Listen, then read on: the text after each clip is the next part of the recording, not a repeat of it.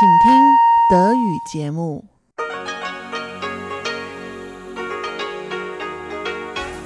Hier ist Radio Taiwan International.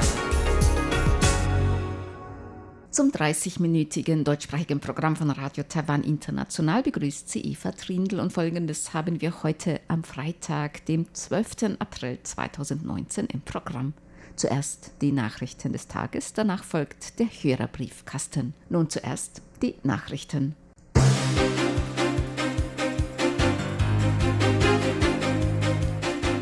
Sie hören die Tagesnachrichten von Radio Taiwan International.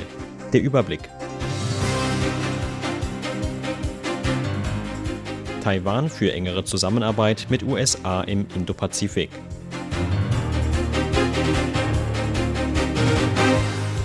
Premier verteidigt geplante Anpassungen am Referendumsgesetz.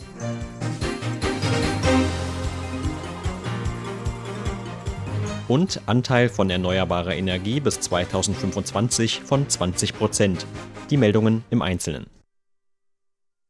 Präsidentin Tsai Ing-wen hat Taiwans Absicht einer engeren Wirtschaftszusammenarbeit mit den USA im Indo-Pazifik-Raum betont. Ihre Äußerungen machte Tsai beim Empfang des stellvertretenden US-Staatssekretärs im Außenministerium David Meal im Präsidialamt in Taipeh. Die Präsidentin sagte, dass sich die wirtschaftlichen Ziele der US-Indo-Pazifik-Strategie der Trump-Regierung mit Taiwans neuer Südwärtspolitik überschneiden würden. Eine engere Zusammenarbeit beider Seiten könne daher zu mehr Wohlstand und Entwicklung in der Region führen. Taiwan will nach Möglichkeiten zur bilateralen Zusammenarbeit suchen, um gemeinsam mit den USA eine Entwicklung für mehr Wohlstand in der Region anzustoßen. In den vergangenen 40 Jahren haben beide Seiten eine positive Grundlage der Zusammenarbeit geschaffen, die wir hoffen, durch mehr Austausch auszubauen. So Tsai. In ihrer Rede verwies Tsai auch auf die Ausweitung von Investitionen und Personaltraining großer US-Unternehmen wie Google und Facebook in Taiwan. Zudem sprach sie Taiwans Anstrengungen für ein bilaterales Handelsabkommen mit den USA an.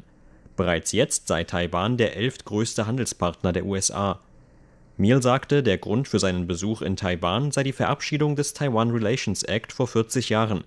In der Zeit hätten Unternehmen beider Seiten eng miteinander zusammengearbeitet. Darum stimme er Präsidentin Tsai zu, dass der Moment gekommen sei, die bilateralen Wirtschaftsbeziehungen zu vertiefen.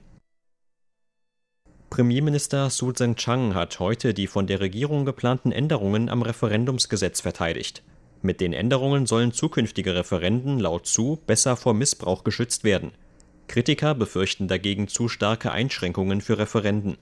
Der Premier begründete die geplanten Änderungen mit den zahlreichen ungültigen Unterschriften, die bei Überprüfungen von mehreren der Referendumsanträge Ende letzten Jahres festgestellt worden waren. In Zukunft sollen neben den Unterschriften daher auch Vorder- und Rückseite von Personalausweisen gesammelt werden. Es gibt Personen, die den demokratischen Mechanismus der Referenden missbrauchen wollen. Letztes Jahr wurden bei drei Referendumsanträgen sogar Unterschriften von mehr als 10.000 Verstorbenen abgegeben. Daran sieht man, wie ein demokratischer Mechanismus systematisch gegen die Demokratie eingesetzt wird. Die Änderungen zielen darauf ab, dieser Art von Missbrauch vorzubeugen. Es werden keine neuen Hürden für die Referenden aufgestellt, aber wir wollen Fälschungen vorbeugen, damit sich so etwas wie die Abgabe von Unterschriften von Verstorbenen nicht noch einmal wiederholt.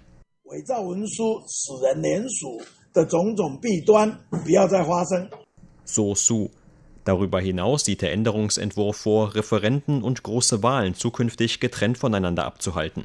Damit solle vermieden werden, dass die Wähler bei einer Vielzahl an Referenden wie im letzten Jahr teilweise stundenlang an den Wahlkabinen Schlange stehen müssen, so der Premier. Das Parlament hat heute in dritter Lesung über Änderungen an den Bestimmungen zur Entwicklung für erneuerbare Energien beraten. Ziel der Änderungen ist unter anderem, den Anteil der erneuerbaren Energien bis zum Jahr 2025 auf 20 Prozent anzuheben. Ein weiterer Schwerpunkt des Gesetzes ist die Mitaufnahme von Stromkraftwerken mit geringer Kapazität in den Geltungsbereich der Bestimmungen. Dazu gehören die Bereiche Meeresenergie, Windturbinen vor der Küste und kleine Wasserkraftwerke. Diese Kraftwerke sollen jeweils von den lokalen Behörden anerkannt werden. Ziel dieser Ausweitung ist es zum einen, Anreize für Bürger zur Entwicklung von privaten Stromkraftwerken zu schaffen. Zugleich sollen die Stromquellen dadurch diversifiziert werden. Dem DPP-Abgeordneten Zheng Yunping zufolge erhöhen sich durch diese Ausweitung Flexibilität und Effizienz der lokalen Stromerzeugung. Zheng sagte weiter, dass die neuen Bestimmungen nicht nur ein sicheres Umfeld für Investoren im Energiebereich aus dem In- und Ausland schaffen würden. Darüber hinaus entstünden auch mehr Anreize für die Betreiber von kleinen Stromkraftwerken zum Ausbau ihrer Anlagen. Ein chinesischer Akademiker, der als Tourist nach Taiwan eingereist war, wurde heute Morgen des Landes verwiesen. Taiwans Immigrationsbehörden zufolge hatte der Mann mit einer geplanten öffentlichen Rede gegen Einreisebestimmungen verstoßen. Der Akademiker Li Yi befand sich nach Angaben der Behörde heute Nacht in einem Hostel im mitteltaiwanischen Nantou. Am Morgen wurde er mit einem Flug vom Flughafen Taoyuan nach Hongkong deportiert. Die Rede Lis hätte Medienberichten zufolge von einer gewaltsamen Vereinigung Taiwans mit China gehandelt. Der Leiter der Immigrationsbehörde sagte, Li Yi hatte angegeben, zu touristischen Zwecken nach Taiwan zu kommen und ist am 9. April eingereist. Nach seiner Einreise ist er jedoch Aktivitäten nachgegangen, die nicht seinem Aufenthaltsgrund entsprechen. Deshalb haben wir seine Aufenthaltsgenehmigung gemäß den Bestimmungen entzogen und ihn des Landes verwiesen. Premierminister Su Tseng-Chang sagte heute gegenüber Medienvertretern, dass die Abschiebung gerechtfertigt gewesen sei. Wer unter dem Vorwand einer Besichtigungsreise für eine gewaltsame Vereinigung Taiwans mit China werbe, sei ein Terrorist, so Su. Aus der Festlandkommission hieß es heute, dass zukünftige Einreiseanträge Lis für Taiwan genauestens untersucht werden würden.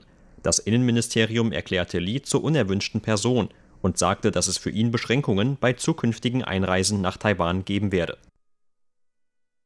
Die Europäische Union unterstützt auch in diesem Jahr eine Teilnahme Taiwans an der Weltgesundheitsversammlung WHA in Genf. Das bestätigte ein anonymer EU-Mitarbeiter heute gegenüber der Nachrichtenagentur CNA per E-Mail. Der Mitarbeiter sagte, dass die EU praktische Lösungen unterstütze, die Taiwans Teilnahme an internationalen Veranstaltungen betreffen, solange dies mit den Zielen und der Ein-China-Politik der EU vereinbar sei. Eine Teilnahme Taiwans an Veranstaltungen der Weltgesundheitsorganisation liege im Interesse der EU. Der Mitarbeiter wies allerdings auch darauf hin, dass die EU selbst kein Mitglied, sondern nur ein Beobachter in der WHO sei, was ihren Handlungsspielraum einschränke. Man werde sich gemeinsam mit Partnern für eine praktische Lösung für Taiwan einsetzen. Den gleichen Standpunkt hatte die EU im letzten Jahr vertreten.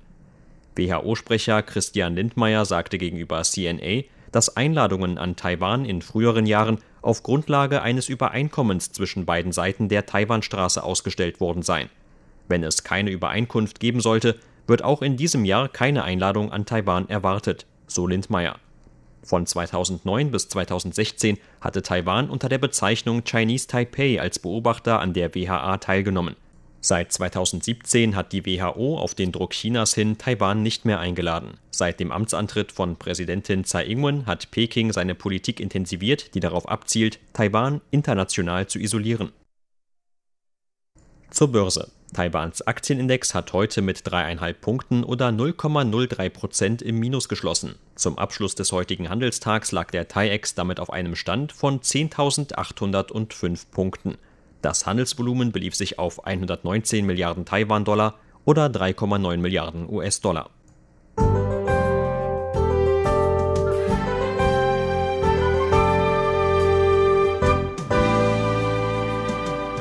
Ein derzeitiges Tief sorgte heute für wolkenverhangenes Wetter in ganz Taiwan. Dabei blieb es zumeist trocken. Erst zum Abend hin fiel im Norden und Nordosten vereinzelt Regen. Die Temperaturen lagen heute im Norden zwischen 20 und 23 Grad Celsius. In Mitteltaiwan gab es 21 bis 28 Grad und im Süden 22 bis 29 Grad. Und dies sind die Aussichten für morgen, Samstag, den 13. April.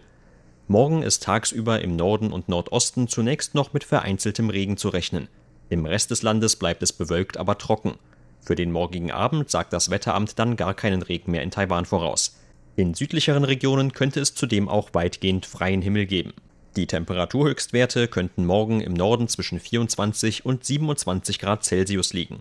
Für Mitteltaiwan werden Höchstwerte von 25 bis 29 Grad erwartet und im Süden 26 bis 32 Grad. Sie hörten die Tagesnachrichten von Radio Taiwan International am Freitag, den